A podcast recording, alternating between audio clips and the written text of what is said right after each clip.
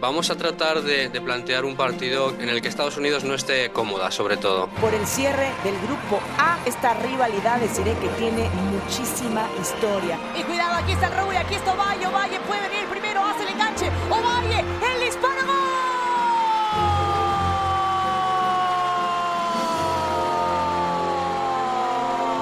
Cuando la maga hace esto, uno tiene que callarse y disfrutar. Nieto, Nieto, y el disparo.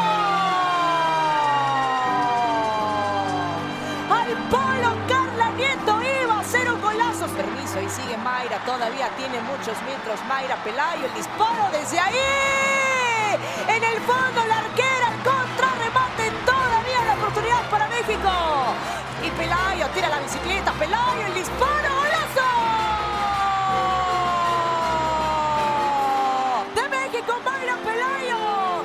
¿Dónde la colgaste para el segundo de la selección mexicana? Señores, México avanza como líder del grupo conseguir algo histórico. Un partido que ganamos muy bien, pero este no era nuestro objetivo, es ganar la Copa y llegar a las finales. Entonces tenemos este partido atrás de nuestras mentes ahorita y seguir por el otro.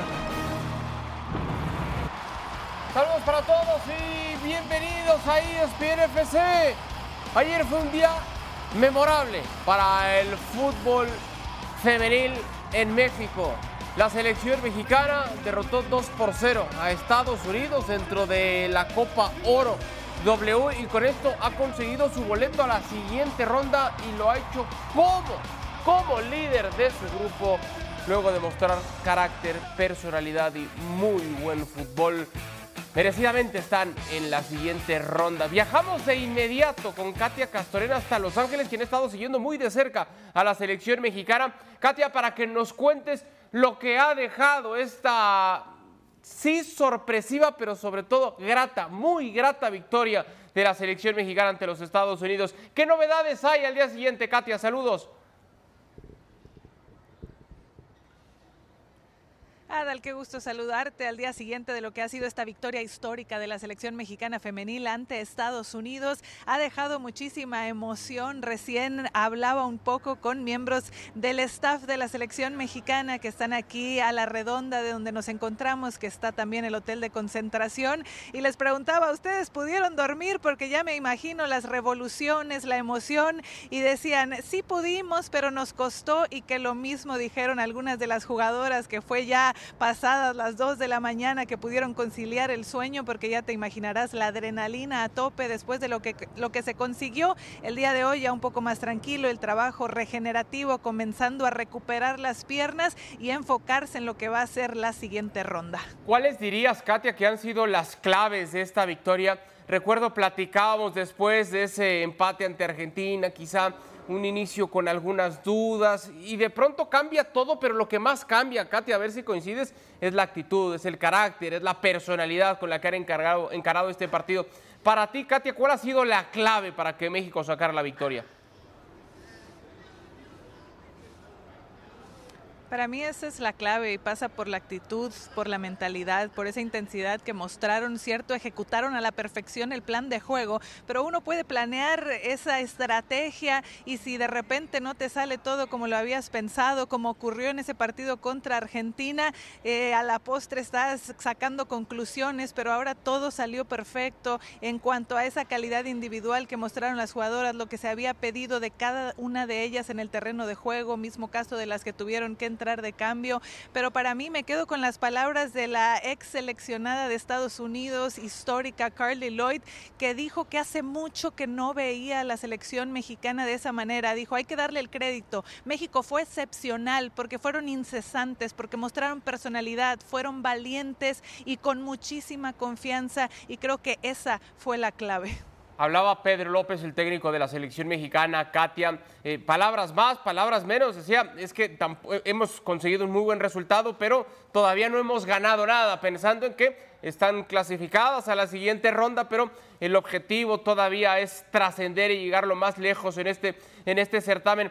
Háblame, Katia, la sensibilidad que te da el estar ahí, lo que has visto, las posibilidades reales de hasta dónde podría llegar México, Katia, pensando en lo que ha ofrecido, lo que ha hecho, pero lo que han hecho también las otras selecciones como la misma Estados Unidos, Canadá, Colombia, Brasil, que quizá en el papel al inicio partían como más favoritas que México.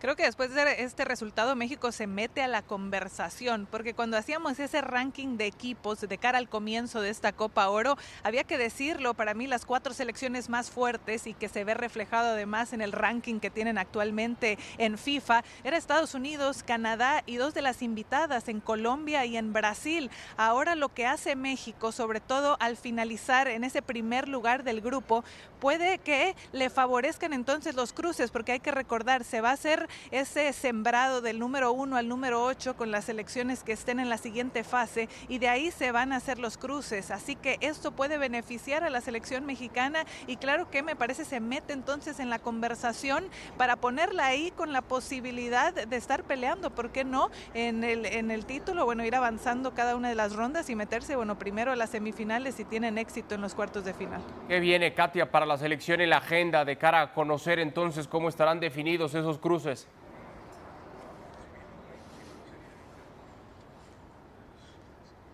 Tendrán cinco días para preparar este partido. El día de mañana va a ser día libre para la selección mexicana y va a haber bastante tiempo para preparar el siguiente compromiso por lo mismo de cómo se va a hacer la clasificación para tener los cruces de los cuartos de final. Tenemos que esperar hasta que finalice toda la actividad de la fase de grupos el día de mañana. Así que hasta que el grupo C concluya su actividad, ya el día jueves vamos a, bueno, el miércoles por la noche vamos a saber entonces cómo quedarán los cruces y ver si la selección mexicana el día sábado o el día domingo, posiblemente podrían ser sembradas número 3 y eh, tener actividad el día domingo, los que, lo que les daría un día extra de preparación. Última, Katia, entendiendo que la fecha FIFA termina antes de que comiencen las semifinales, con eso la obligación de los clubes de prestar a sus jugadoras termina, entiendo habrá seguramente varias ligas con buena voluntad de seguir prestando.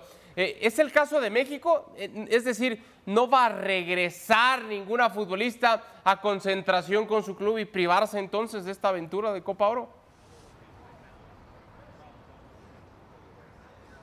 Aún no se ha hablado del tema, evidentemente hay que esperar cuáles son esas cuatro selecciones que terminan sellando el boleto a semifinales, pero volteando a ver la nómina actual de la selección mexicana, donde son 19 jugadoras de la Liga MX, donde la liga local es la que está surtiendo a esta selección prácticamente en su totalidad, quiero pensar que puede haber ese acuerdo entre la selección y los clubes para que todas las jugadoras permanezcan y estén hasta el final, hasta donde llegue México.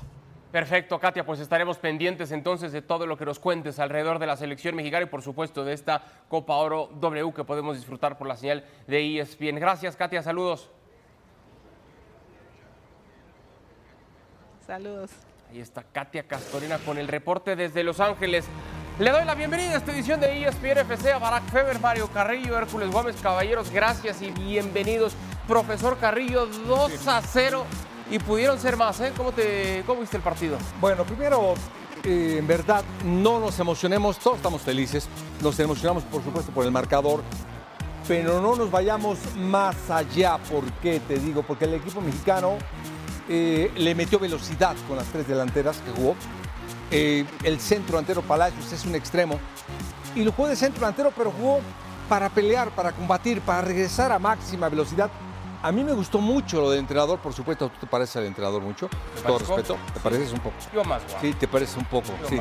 Y eh, me gustó cómo regresaba a México y las 11 jugadoras en bloque defendían muy bien, le daban la iniciativa a Estados Unidos, las anulaban y después le metían velocidad al frente, con Ovalle, eh, con Palacios y se me fue Sánchez, la otra extrema.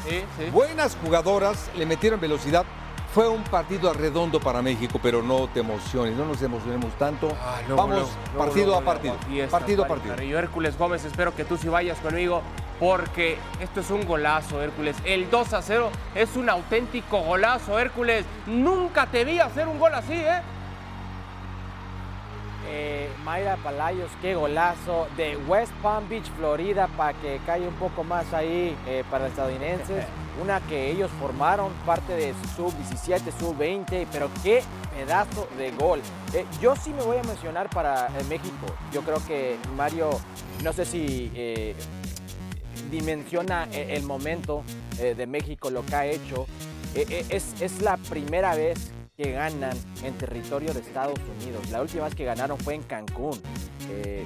43 eh, eh, partidos que han jugado y, México no ha sido rival para Estados Unidos. Anoche no solamente fue rival, superó en todo. Eh, hablan de actitud, yo creo que esto va mucho más de actitud, hay que darle su crédito. De las 11 titulares de la selección mexicana, 10 militan en la Liga MX femenil y la que no, María Sánchez, juega con el Houston Dash y es la mejor pagada del equipo, una de las mejores pagadas en toda la liga.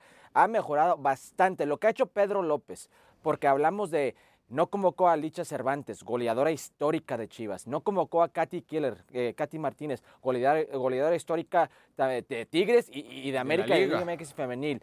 Y, fue, y fue cuestionado. Y dijo que para competir con selecciones como Estados Unidos, potencias mundiales, requiere otro tipo de delantera, otro tipo de futbolista. Y ayer, ayer no fue casualidad, no, fue como en el Mundial que, Arabia Saudita le gana a Argentina y, chao, era todo. Esto es de verdad. Creo que México lo que ha mostrado ganándole a, la gran favorita, la candidata número uno en este torneo y de la forma en que lo ganó, tiró más. Eh, tiró más, más corners, este, más tiros al arco, presionó más. Lo único que no ganó fue la posesión, pero yo creo que Pedro López eso era por diseño de Pedro López. Hay que darle su mérito, su crédito a esa selección. Yo estaba en el estadio ayer. En mi vida, en mi vida, ha visto la selección de Estados Unidos no ser local y sentirlo como lo sintieron ayer. Eso también termina por ser una victoria para, para México, también en todos los sentidos. Barak, ¿cómo estás? Bienvenido. A ver, acá estamos Hércules y un servidor muy animados. Mario Carrillo quiere acabar con nuestra emoción con su frase histórica de no te emociones. ¿De qué lado estás, Barak? En medio, en medio, justo a, la mitad del camino. Em, porque tiene razón Mario. Es decir, eh, y, además lo, que dice Mario lo dice el profesor López. Eh, hay que ir eh, dimensionando y, eso es muy bueno escuchar a las jugadoras también decir, bueno, nuestro objetivo no era ganarle a Estados Unidos en la fase de grupos. nuestro objetivo es ganarle en la final si es que llegan ellas, ¿no? Y, hay que ganarles. E, esa es la mentalidad. Está muy bien. Por eso estoy a mitad del camino. Por lo demás es que también estoy de acuerdo, por supuesto, para no estarlo con, con Hércules. Es, una victoria histórica. Es un parteaguas o, o, la responsabilidad es que este momento sea un punto de inflexión, no que quede ahí, como la vez en que México le ganó a Estados Unidos. No te voy a decir que a partir de ahora México le va a ganar siempre a Estados Unidos, sería descabellado. Pero a partir de hoy México le tiene que ver a los ojos siempre a, los Estados Unidos. Em, y hay muchos paralelismos, claro. Eh, por eso eh, dice Mario y dice bien, hay que llevarlo con calma, no hay que emocionarse, pero hay tantos paralelismos con lo que ocurrió en la Copa Oro 1991 a nivel varones. Miran, eh, a ver si se acuerdan todos, era la primera Copa Oro. Eh, Estados Unidos no competía con México, pero, pero, no existía. México no solamente le ganaba siempre, sino que lo goleaba siempre. Es decir, era exactamente lo mismo, pero al revés, ¿no? México con un dominio histórico contra un Estados Unidos que nunca fue rival hasta ese momento. Y a partir de la Copa Oro 1991, Estados Unidos ha ganado muchas veces, México ha ganado otras tantas, han empatado, pero han estado al mismo nivel. Y claro, eh, vamos a ver qué pasa en los siguientes 30 años, ¿no? Eh, pero hubo un parteaguas eh, en la historia México-Estados Unidos a, a, nivel varonil en una Copa Oro. En la primer Copa Oro, en una actuación en la que Estados Unidos sorprende a México y provoca, por cierto, que Manuela Puente se vaya de patitas y, no regrese nunca. Seguramente Mario Carrillo eh, se acordará también muy bien de aquella Copa Oro. Eh, por supuesto que, que son hasta ahora curiosidades, ¿no? Casualidades quizás, pero también me parece que hay un trabajo de fondo y una esperanza de que esto este, se empiece a parecer también a lo que ha sido el equilibrio de fuerzas a nivel varonil. Lo que llama la atención es como en el mismo torneo, apenas en fase de grupos, ha habido eh, un sub y baja de emociones alrededor de la selección mexicana.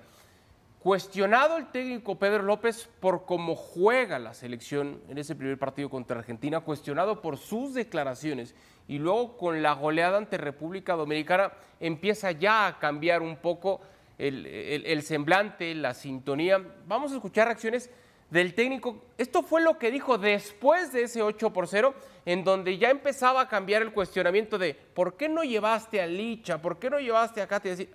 A lo mejor y tiene razón, insisto, esto fue apenas después del segundo partido. Escuchamos. que México es un país de, emociones fuertes. Pasas del cielo al infierno en dos días y yo creo que nosotros somos los que tenemos que dar ese equilibrio. Eh, creo que ha salido un buen partido, pero todavía no tenemos nada que celebrar y tenemos que centrarnos en el siguiente rival, sobre todo recuperarnos lo mejor posible y también fortalecer cosas que salieron bien del primer día de, de Argentina. Yo creo que mi equipo no va a estar confiado, o sea, no, este resultado no le va a hacer más débil, eh, sino todo lo contrario, que saben que cada partido es una historia nueva y que este torneo es muy largo. A ver, profesor Carrillo, dos cosas. La primera, no sé de dónde saca que nos parecemos, este, según yo no, pero... Yo lo bien. veo igualito a usted, pero bueno, discúlpame. Está bien, está bien. ¿Qué, le, qué le voy a decir? Estoy mal, estoy mal yo. La segunda, tiene razón. México es un país de emociones fuertes en donde en dos días pasamos del cielo al infierno. Sí, tiene razón, porque, por ejemplo, ahorita ya la dan como un candidato para ganar la Copa y espérate. Es un partido muy bueno, eh, es un parteaguas, como dice Barack, muy bueno. Este entrenador eligió jugadoras rápidas, potentes, con buena marca. Eh, se agrupaban muy bien atrás, le metían velocidad al frente. Lo hizo muy bien, pero está Colombia, está Brasil, está Canadá. Es decir, eh, vamos poco a poco, no te emociones. Es muy buena selección y estoy contento por los golazos. Eh, bueno, Hércules Gómez creo que sí hacía esos goles, creo que sí. Sí, Lu- luego lo me vi enseña- hacer yo alguno de alguno, porque yo yo lo vi hacer alguno de ellos. Sí, no. pero jamás había visto yo la calidad de goles de Ovalle, por ejemplo. No había visto yo a una mujer que hiciera esto y mucho menos la que entró, Pelayo, mucho menos. Con la determinación y con la gambeta, no, a mí me emocionó mucho. Pero O sea, tú sí te puedes emocionar y nosotros no. no, sí, me emociono No, sí. al momento, pero mesura, no las quiere hacer campeonas del mundo. Es decir, yo no las tranquilo. estoy haciendo campeonas, Nada más Carmela. eso yo, quiero, yo no he nada dicho más. nada. Lo único, igual que Hércules, me emocioné ayer, me emociono hoy y hasta ahí. Que ya hoy México sea favorito por encima de Colombia, de Canadá, del mismo Estados Unidos, no lo es. Ahí es, Otra ahí cosa está. eso. otra Ahí cosa. va. Es otra cosa. Pero un- una cosa, el hecho de que no sea favorito por encima de esas elecciones, nada tiene que ver con que el momento anímico, el momento mental está fortalecido del lado mexicano como para creer que puede algo suceder. Sí, y a eso se refiere que vamos del cielo al infierno, porque somos muy dados a que con un eh, eh, juego como el de ayer ya los hagamos campeones del mundo, ¿no? Eso es verdad. Eso es cierto. No, pero, pero, pero, perdón, perdón. Na- nadie dice que, que va a ser campeón del mundo, mucho menos campeón de la Copa Oro. Nadie está diciendo eso, pero hay que reconocer que ahora compite. Barak lo dijo bastante bien. Llega un momento que ya no lo ves de arriba. Ahora estás viendo que puedes competir. Lo de ayer para México es un parteaguas en muchas cosas. Y lo de Pedro López no es casualidad. eh, No, no es de repente suerte que le gana la selección de Estados Unidos. Eh, van 18, 19 juegos invictos. Sí. No reciben un gol en esta Copa Oro. Sí, es cierto que empataron en un juego muy frustrante en contra Argentina, pero generaron una cantidad bárbara, fallaron un penal. Eh, creo que lo de México es para destacar, es para darle su mérito. Y ojo, ojo, hasta, hasta no, soy, no estoy seguro si le doy si doy México como favorito, si se enfrenta contra Estados Unidos otra vez. Eh, el equipo que mostró Estados Unidos eh, creo que va- puede ser diferente si se enfrentan otra vez en el futuro, en este, este mismo torneo. Eso dicho, eh, yo no tenía México ni para llegar a semifinales. Hoy en día sí pienso que es posibilidad. Bueno, pues eso lo sabremos conforme avancen los días. Recuerde que la Copa Oro Femenil usted la puede seguir a través de la señal de ESPN. Y por supuesto, esta es la cartelera para esta tarde y esta noche. Colombia ante Puerto Rico a las 5.50 pm tiempo de la Ciudad de México por Star Plus. Y en la noche a las 9 Brasil frente a Panamá a las 9 pm tiempo de la Ciudad de México será por ESPN 2. Hacemos nuestra primera pausa y al volver entramos en acción en la FA Cup. Seguimos.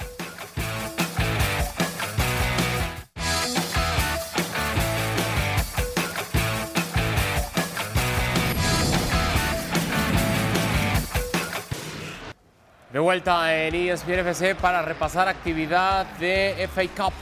Luton Town ante el Manchester City hablando de repasos, Barak. Repaso el que le puso el equipo de Pep Guardiola a Luton. 6 por 2, nada más 5 marcó Erling Holland, Barak. Sí, pero, pero con una facilidad increíble. ¿eh? Eh, los goles los estamos viendo. Eh, tan fácil como un saque de banda, Holland cubriendo el balón, dejándose a De Bruyne, picando al área y De Bruyne encontrando la línea adelantada para que Holland defina. Así un par. Eh, balón dividido, Holland gana, se la deja De Bruyne, pica al espacio, eh, De Bruyne se la regresa, gol. Hay una en la que le pega fatal, nunca le había visto pegarle peor a, a, a, a Holland y de todas formas se la come el portero Krull que tiene como 76 años y sigue parando ahora como suplente. ¿76? Eh, el tiro de Kovacic, que fue el sexto, bueno, la mitad, pero, pero, pero realmente ya tiene muchos. Y, y luego el disparo de, de Kovacic, el sexto, ya, ya lo veremos también, se lo vuelve a comer el portero. Eh, Luton muy mal, eh, muy enfocado solamente en la Premier League, regala el partido, no tiene la menor intensidad y cuando juegas sin intensidad ante el Manchester City, pues lo mínimo es que te comas seis. ¿Qué te pareció, Hércules? Eh, yo vi un Luton Town que no, no entendí tácticamente la, intención. Presionaban al City y el City que ha cambiado su forma de jugar dependiendo del rival. De repente Ortega jugando por juego directo con Haaland. Haaland se la bajaba y votaba con, con De Bruyne. De Bruyne filtraba, había mucho espacio. El equipo de Luton le regalaba demasiado. Un repaso total. Cinco goles de Haaland, cuatro asistencias de De Bruyne. Eh, no, no. Eh, un equipo que jugó, lo único rescatable era eh, Jordan Clark y el golazo que hizo el primero de Luton. Bueno, 18 partidos oficiales sin perder del Manchester City, 16 victorias, dos empates. Este equipo juega muy bien a la pelota sin importar, profesor Carrillo, la competencia en la que participen los que están en el terreno de juego. Hay una idea muy clara, muy establecida, ¿no? De ahora, de años, ¿no? De Guardiola con el City. Sí, y ahora, por ejemplo, me sorprendió mucho eh, ver cómo Haaland hace cinco goles con una tranquilidad. Es muy difícil. Es decir, puede hacer Hércules hacia dos, tres, pero cinco goles es muy difícil en un delantero y los hizo tranquilamente. No sé si Hércules los hizo, pero me sorprendió mucho. ¿Alguna vez bien. hiciste cinco goles, Hércules? En una temporada hice 10. No, papito, en un partido. En un partido. Le dicen el vivo, ¿eh? No, no, no, profesional no, hat-trick solamente, hasta ahí llegamos. Pero lo que dice Mario, o sea, Mario está contando los goles que anotó. Erling Haaland falló un par de goles en este enfrentamiento. Así de, ridículo fue el esquema defensivo del equipo de Luton. Creo que lo único que no resultó eh, para Pep Guardiola fue la lesión de, de Jack Grealish. Sale en el primer tiempo, fue lo único negativo de este eh, enfrentamiento. Pero cuando puede uno eh, darle cuatro asistencias o ese tipo de movimiento a, a Kevin De Bruyne y cinco goles a un delantero que por lapsos de este torneo o de este año le ha costado anotar gol, darle ese tipo de confianza es muy importante. Repito, lo único negativo fue la lesión de Jack Grealish. Hay que ver qué tan serio es. Abandonó minuto 38 por ahí, Y pero lo de demás una fue de trámite para el equipo de City. Sí, sí. Sí, sí, sí, de acuerdo. Eh, por cierto, Barak no tiene 70 y tantos años, Krul tiene 35, apenas es joven.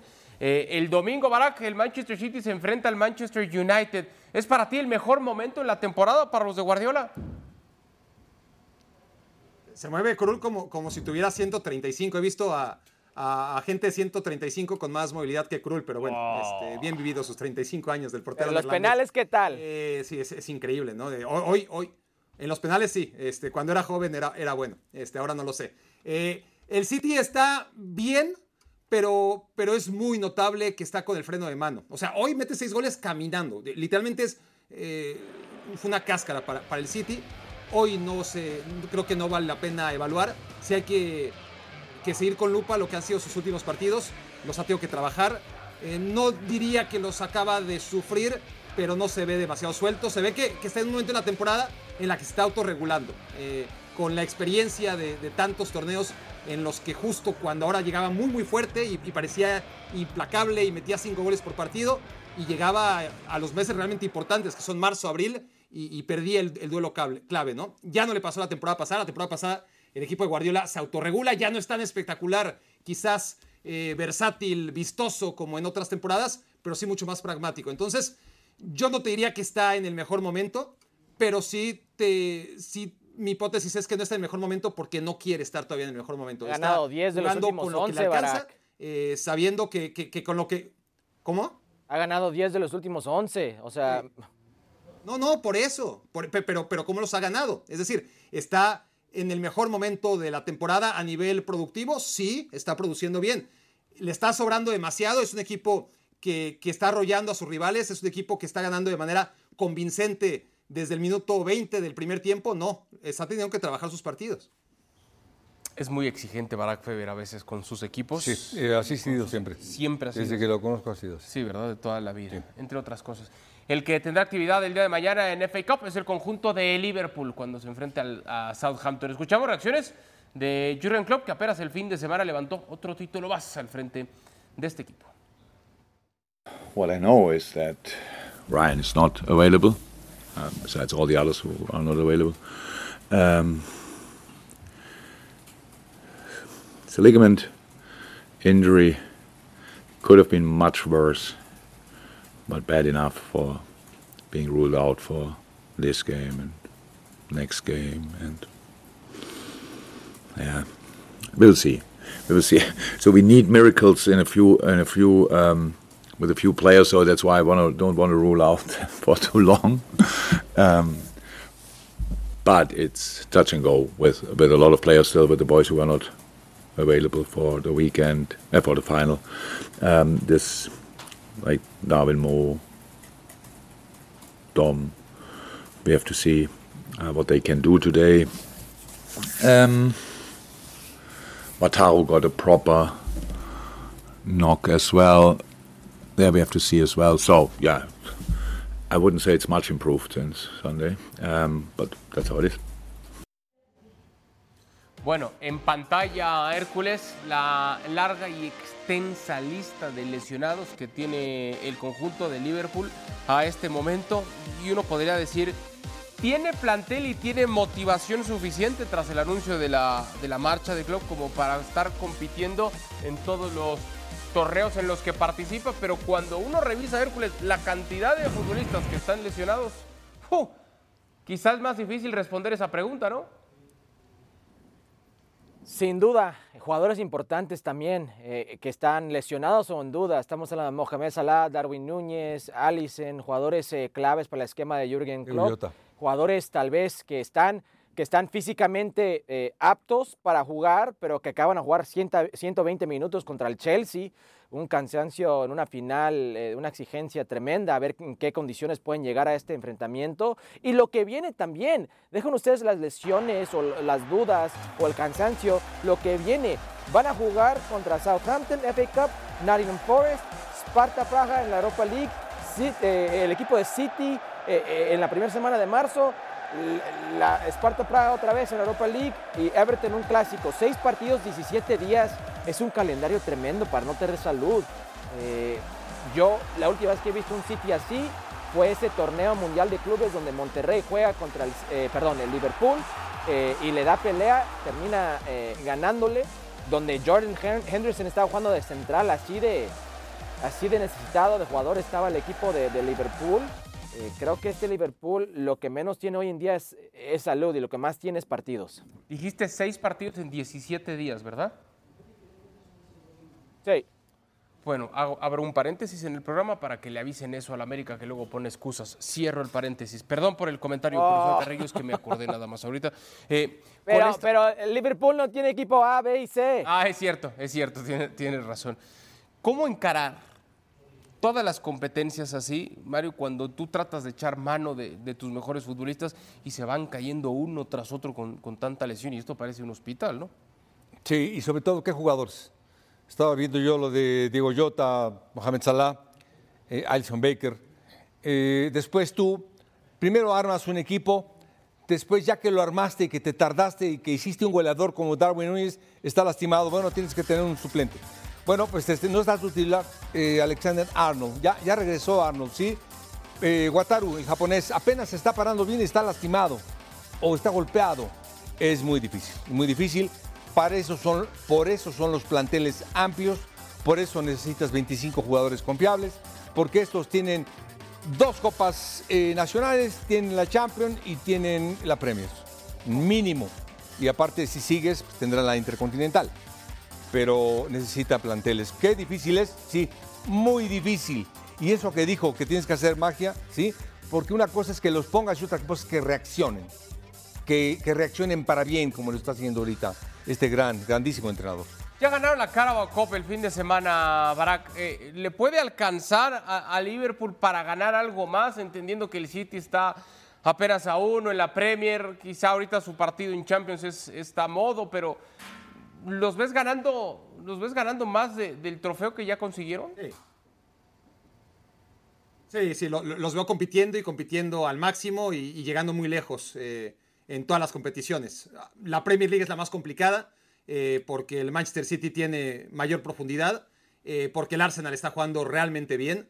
Eh, de, de las tres es la más complicada, claramente. El Europa League es uno de los dos grandes candidatos. Que puede haber sorpresas en el camino, sí. Que el Milan pueda hacer algo, correcto. Que el Karabaj puede echar al Bayer Leverkusen sin que nadie lo espere, también. Que, el Sparta Praga algo puede hacer en contra del Liverpool y sorprenderlo, sí. Hemos visto cosas. Eh, pero Europa League es dos equipos nivel Champions, dos equipos que podrían estar peleando por la Champions y que están peleando Europa League, que se llaman Leverkusen y Liverpool. Está entre ellos, debería estar entre ellos y es el camino más directo a ganar una segunda copa. Y la FA Cup, pues todavía le queda mucho recorrido. Ya eh, dejaron en el camino con sus propias manos al Arsenal, que, es bastante, eh, pero todavía quedan rivales, empezando por el Manchester City, que va a ser complicado. Pero se ha levantado de tantas cosas este Liverpool, eh, que esté aquí ya es magia, ya es un milagro, ya es un trabajo enorme después de todas las lesiones que ha ido arrastrando. La reestructura, o sea, tú hablas de excusas, ¿no? El manual de excusas podría tenerlo ahora mismo Klopp para estar en el décimo lugar de la tabla. Primero, año de reestructuración, después de haber perdido a Fabiño, a Henderson, a Milner, a Firmino, el año anterior a Mané, y, traer gente nueva y, que no tenía ese peso específico. Nada de que se tenían que adaptar y reestructuración y, un periodo de adaptación. No, eh, de eso nada. Arbitrajes que los acuchillaron en la primera vuelta, manos de Odegaard en el área contra el Arsenal que no le marcaron, expulsiones increíbles a Van Dijk y a McAllister, un, gol que, que el VAR este, no, que, que le anulan y, contra el Tottenham y que el VAR no acredita cuando claramente estaba mal anulado en ese momento. Le han pasado muchísimas cosas a este Liverpool. Ha ido abajo 1 a 0 en el marcador sistemáticamente y se ha levantado. Ahora las lesiones, se le fue Mohamed Salah durante un mes y encima se lesionó en la Copa Africana y el equipo se levanta. Entonces sí va a ser muy complicado, pero si algo nos ha enseñado este Liverpool es que juegue quien juegue, va a competir. Eso es Bajo cierto. cualquier circunstancia, en cualquier cancha. Eso es verdad. Si algo tiene este equipo, dirigidos por Klopp, es ese espíritu, esa lucha, esa, esa garra, ese amor propio. Veremos hasta dónde les alcanza. Yo sí veo que los lesionados son muchos y parece que cada vez son más. La invitación para que el miércoles disfrute la quinta ronda de la FA Cup. La cita, el día de mañana a las 2.50 pm, tiempo del este. Liverpool ante Southampton por Star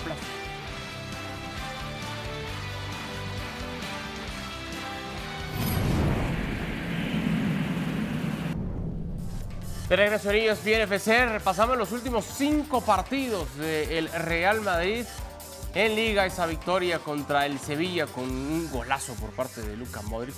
El empate ante el Rayo Vallecano, la goleada del Girón, el empate con el Atlético, la victoria ante el conjunto del Getafe. Profesor Mario Carrillo, Sí. ¿le duele algo a este Real Madrid? Eh, no, no, simplemente que tiene un entrenador, un técnico, que se ha adaptado perfectamente a todo lo que tiene. Eh, con Bellingham lo pone donde lo debe de poner. Cuando juega con dos extremos abiertos los tiene. Se le ha parado perfectamente Rodrigo. A mí me ha sido fantástico Rodrigo. Ni hablar de Vinicius, ni hablar de Luka Modric, ni hablar de Cross, ni hablar de Chaumení, Camavinga. Eh, equipazo, pero lo ha optimizado bastante bien. No tiene, para mí, para competir contra los grandes. No lo tiene. ¿Cómo? Necesita, necesita a Mbappé. Pero Necesita ya va a llegar la próxima Por temporada. eso, necesita Mbappé para competir con los grandes. En la liga doméstica va a dominar todavía Madrid. Bien. ¿En serio? Sí. ¿No está Hércules para competir en Europa contra los grandes, este Real Madrid? Sí, sin duda. Lo que mejor hace este torneo el Real Madrid es defender, a pesar de las ausencias. Podemos, te- hablamos de las ausencias o, o los lesionados de Liverpool. Ni hablar los de Real Madrid de este torneo. Jugadores importantes, lesiones muy fuertes. Eh, y dejen ustedes los que están lesionados y van a estar lesionados por un buen periodo. Gran futbolistas como Vinicius, eh, Joselu, que han entrado y, salido de lesión, eh, Jude Bellingham, eh, Valverde, lo que ustedes quieran, le ha pasado a Real Madrid y defiende bastante bien. 16 goles en contra eh, en lo que es la liga. Hablaste de lo que le duele a Madrid. Lo único que le ha dolido a Madrid este año es Atlético Madrid. Es el único equipo que le ha hecho daño a Madrid en este año. Eh, este equipo defiende mejor que el Real Madrid que ganó la Champions. Si defiende así en la Champions League y le das oportunidad en transiciones, le hace daño a cualquiera yo sí creo que está para pelear grandes cosas. Eh, ahora que hablábamos del golazo de, Modric, Barak, tanto se ha hablado lo que le ha dado a este equipo, pero ya no es tampoco ningún quinceañero, tiene sus años, lo mismo que, que, que, Cross. Han tenido pocos minutos conforme a lo que nos han acostumbrado los dos, sobre todo el tema de Luca Modric esta misma temporada, cada vez menos. ¿Eso debería de preocupar o, debería de, al contrario, habrá que decir, bueno, incluso cuando no están estos estelares como titulares, ha encontrado en Camavinga, en Chouameni, en Valverde, algunas alternativas? Tienen que curtir primero. Obviamente eh, no vas a convertir a Kroos y a, Modric en Camavinga y en Chouameni al instante. O, al revés. Este, vas a necesitar, Chouameni ya jugó una final de Copa del Mundo. Eh, Camavinga es un futbolista eh, que, solamente puede crecer, pero necesitas un periodo de aprendizaje, ¿no? No, se van a convertir en Kroos y en Modric y, a ganar cuatro copas de Europa cada uno este, en cuatro años. necesitan llegar y, perder, seguramente, como perdieron en su momento Kroos y Modric antes de, ganar y ganar y ganar. Se necesitaba la transición y, el Madrid lo hace muy bien. ya son jugadores con muchos minutos, ya son futbolistas muy jóvenes, pero que ya tienen esa capacidad para encarar ese gran duelo que está esperando Mario y que yo también estoy esperando. Eh, porque ¿quiénes son los grandes de, Europa a los que se refiere Mario? Eh, pues el Manchester City. Eh, el Manchester City es un equipo que realmente va a poner a prueba al Real Madrid y para el que yo coincido, el Real Madrid no creo que haya mejorado tanto respecto al año pasado como para pensar que ahora sí este Real Madrid que perdió 4 a 0 en contra del City hace un año puede evitarlo. Eh, esa es mi perspectiva, pero hay que verlo. ¿Qué otro equipo puede hacer eh, ver mal al Real Madrid? Porque hasta ahora mismo eh, al Real Madrid lo hemos visto, como dice Hércules, contra el Atlético, ok, lo más duro, contra el Barcelona, contra este Barcelona, contra el Girona, que, que, no deja de ser pues un equipo que, que no es del nivel del, Real Madrid, aunque haya, se haya esforzado durante mucho tiempo por, por, por aparentarlo. ¿Contra quién? Contra el Red Bull este, Leipzig o el Arbe Leipzig, contra el Unión Berlín, contra el Napoli en una versión horrorosa del Napoli. No lo hemos visto contra nadie, para acabar pronto. Esa es la verdad. Eh, cuando lo veamos en contra del Manchester City, cuando lo veamos en contra del Arsenal, cuando lo veamos en contra del Inter, eh, eh, buenos equipos, equipos dominantes, equipos que le van a exigir al Real Madrid mucho más de lo que se le ha exigido esta temporada, en ese momento podemos evaluar. Yo no te voy a decir que el Madrid no está listo para enfrentarlos. Te digo que hasta ahora no lo hemos visto al Madrid. Quiero verlo en contra de, esos tres equipos. Eh, no hay más. El Arsenal, el Inter o el Manchester City. Pero no decíamos algo muy parecido, Hércules, otras temporadas en Champions. Ah, lo quiero ver con el City, lo quiero ver con el Paris Saint Germain. No decíamos algo similar y la historia sabemos cómo terminó. Ojo, no olvidemos una cosa. Estamos hablando de un Real Madrid que perdió uno de sus mejores futbolistas por lesión, Thibaut Courtois, Militao, Alaba, en algunas ocasiones Rudiger, también ha sido un hospital el Real Madrid y a pesar de ello está donde está. Yo creo que... Mendy, claro. Sí. Sí, Hércules. Sí, sí, no, no, no, no, tienes toda la razón del mundo. Y, por eso, hace un mes, eh, cuando en esta misma plataforma dije que Carlo Ancelotti es el mejor entrenador del mundo por lo que sigue haciendo con este club, porque le sigue haciendo a pesar de las lesiones. Eh, si ustedes ven quién está en el banco para Real Madrid, de repente ven unos nombres y dicen, ¿qué? ¿Quién? Y, Nico Paz, ¿quién es? Entra y soluciona un partido, el gol del Gane, tres puntos para Real Madrid. Es el tipo de torneo para Real Madrid y ojo, huele mucho a ese torneo donde le ganaron al City, donde le ganaron al Liverpool en la final, donde le ganaron al PSG, donde le ganaron a todo el mundo a pesar de las circunstancias, a pesar de no tener su mejor fútbol o no practicar su mejor fútbol, ese es el Madrid El Madrid es siendo el único peor. de los grandes. No, Hércules, dilo como es fue. de los grandes Dilo como fue. que- que- siendo que- peor que Liverpool, siendo peor que el Chelsea, siendo peor que el Manchester City, siendo peor que todos qué los pasó? que ¿Y qué pasó. Barak? El Real Madrid. ¿Y qué pasó? Si, si va a aspirar, si va a aspirar a ser campeón, ¿Cómo si va terminó, a aspirar Barak? a ser campeón, siendo peor que, los Y el rivales a los que City enfrenta, siendo mejor pues, en los últimos cinco años, ¿cuántas veces? Es lo que voy. Siempre dudamos de este Real Madrid No, y siempre de nos acuerdo. cierra la El- El Real boca. Madrid tiene ese plus competitivo. Correcto, correcto, pero, pero estamos aferrándonos a la idea de que el Real Madrid puede y sabe ganar siendo peor que su rival, ¿no? ADN Entonces estamos asumiendo lo que dice Mario, que es peor, que les puede ganar, les puede ganar, pero no es mejor, no es mejor que el Manchester City, no, no, no es mejor Pero desde si mi punto algo de vista, habrá este que Madrid, una cancha, que el Inter de Milán o que el Arsenal. Si algo tiene este Madrid es que sabe ganar jugando bien, jugando mal duda, y jugando más o menos. Entonces yo creo que la lección a estas alturas del partido es Con no dudes sea. nunca del Madrid, nunca. Esa tendría que ser una lección aprendida a, a estas alturas de nuestras vidas. Por supuesto. No, no, en eso estamos de acuerdo. Ah, bueno, pues si estamos de acuerdo, entonces podemos ir ya a la pausa. Y también se te olvidó de Ancelotti. ¿Qué? Ah, perfecto. Ahorita me dice después de la pausa o ya. Aquí lo dejamos? Sí, bueno, ahorita. ah, ok, lo dejamos. Hacemos pausa y seguimos platicando de la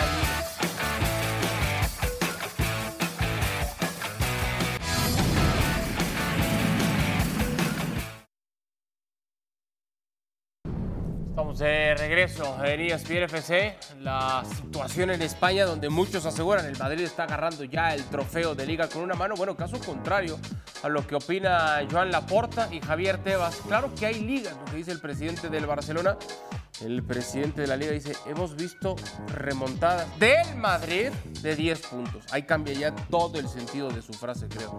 Del Madrid de 10 puntos. Bueno, los próximos partidos de los primeros cuatro, Real Madrid, del Girona, del Barça, del Atlético, ahí están las próximas tres jornadas. Eh, ¿Es capaz, Barak, el Barcelona, de poder remontar esta diferencia? No, no, no, no, no, no, es capaz el Barcelona de remontarla ni el Madrid de perderla. Se necesitan las dos cosas, que, que el. Barça gane todos los partidos que quedan, eh, no va a pasar.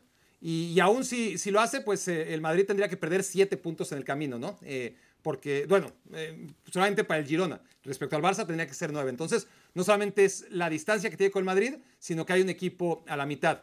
Matemáticamente puede pasar, es decir, por una vez en la vida la porta no miente, puede ocurrir. Las sensaciones, más allá de las matemáticas y de lo que ha pasado en otros momentos, son que, que- que este Barcelona va a perder puntos. Entonces, a los puntos que ya hay de distancia, que son muchos, agrégale los que objetivamente va a perder el Barcelona en el camino, ¿no? Eh, en estos 12 partidos va a dejar puntos. ¿Cuántos va a dejar? ¿8, 10? Bueno, agrégaselos a todo el margen de error que tiene el Real Madrid, que puede perder casi la mitad de los puntos que va a disputar y va a ser campeón de todas formas. Ok, Hércules, el Barça no, el Girona tampoco. No, lo veo muy difícil. Bueno, lo que tiene a favor Girona es que ya no tiene competencias. O sea, está fuera de la Copa del Rey gracias a Javier Aguirre y, y Mallorca. Eh, se concentra en la liga, mientras que Real Madrid, Barcelona, Atlético tengan que lidiar con la, con- este, perdón, la, la- la Champions League. Va a ser muy difícil eso eh, para esos equipos. Eh, y Girona se concentra en la liga, hace lo suyo, donde sí creo que tiene aspiraciones de, de alguna u otra forma hacerlo interesante. Pero estoy de acuerdo en lo de Barcelona con Barak. Yo veo más probable que salga del top 3 de que gane la liga. ¿Coincide, profesor? ¿Ni uno ni otro? Sí, la verdad que la tiene bien difícil. A mí me gusta el Barcelona. Puede regresar, va a regresar, pero no creo que deje el Madrid puntos así como así. Se tienen que combinar las dos cosas. Estoy totalmente de acuerdo con Barak. Difícilmente estoy de acuerdo con Barak. Ahora sí estoy de acuerdo con él. Bueno, pero usted dijo me gusta el Barcelona. Hay- no hay que- sé, hay no que sé si a Barak le gusta entrenar- el hay que Barcelona. entrenar Ah, más. bueno, no sé si le gusta el Barcelona. Sí, ahí sí. Porque tú dijiste, ¿en serio te gusta el Barcelona? Sí. No, no.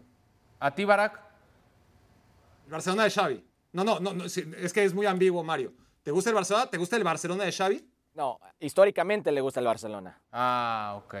Bueno. Sí, no, dijo, no aclaró que le gusta No, dilo este tú, que no ponga palabras en tu boca, dilo tú. ¿Te gusta el Barcelona de Xavi, sí No, o no? a decir algo. Mis compañeros les tengo confianza ciega. No, ¿eh? pero dime lo que te estoy preguntando, que tengo que ir a pausa. ¿Te gusta el Barcelona de Xavi? A mí me gusta el Barcelona. Siempre me ha gustado. Este por momentos sí, por momentos vuelta, no. Le da. Adiós, Barak, Hércules. Gracias por haber estado con nosotros. Les mandamos un fuerte abrazo. Bueno, así entonces la tabla de posiciones con el Madrid, lo más alto, 65 puntos por 59 del Girona, su más cercano perseguidor. Pausa y venimos.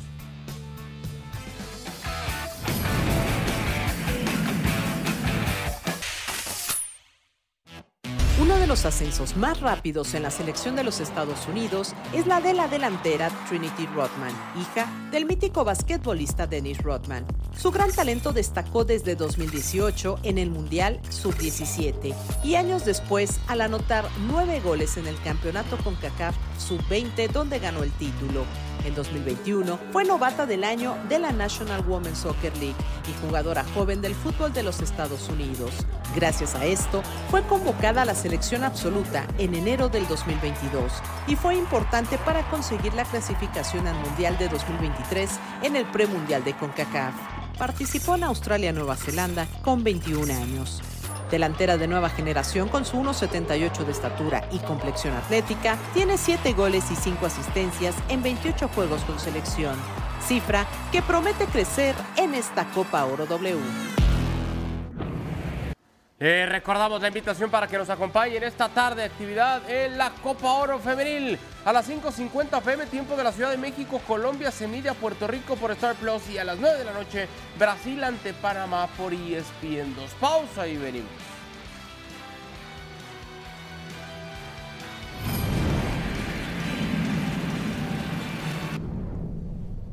Recuerde la invitación para que disfrute el abierto mexicano de tenis desde Acapulco.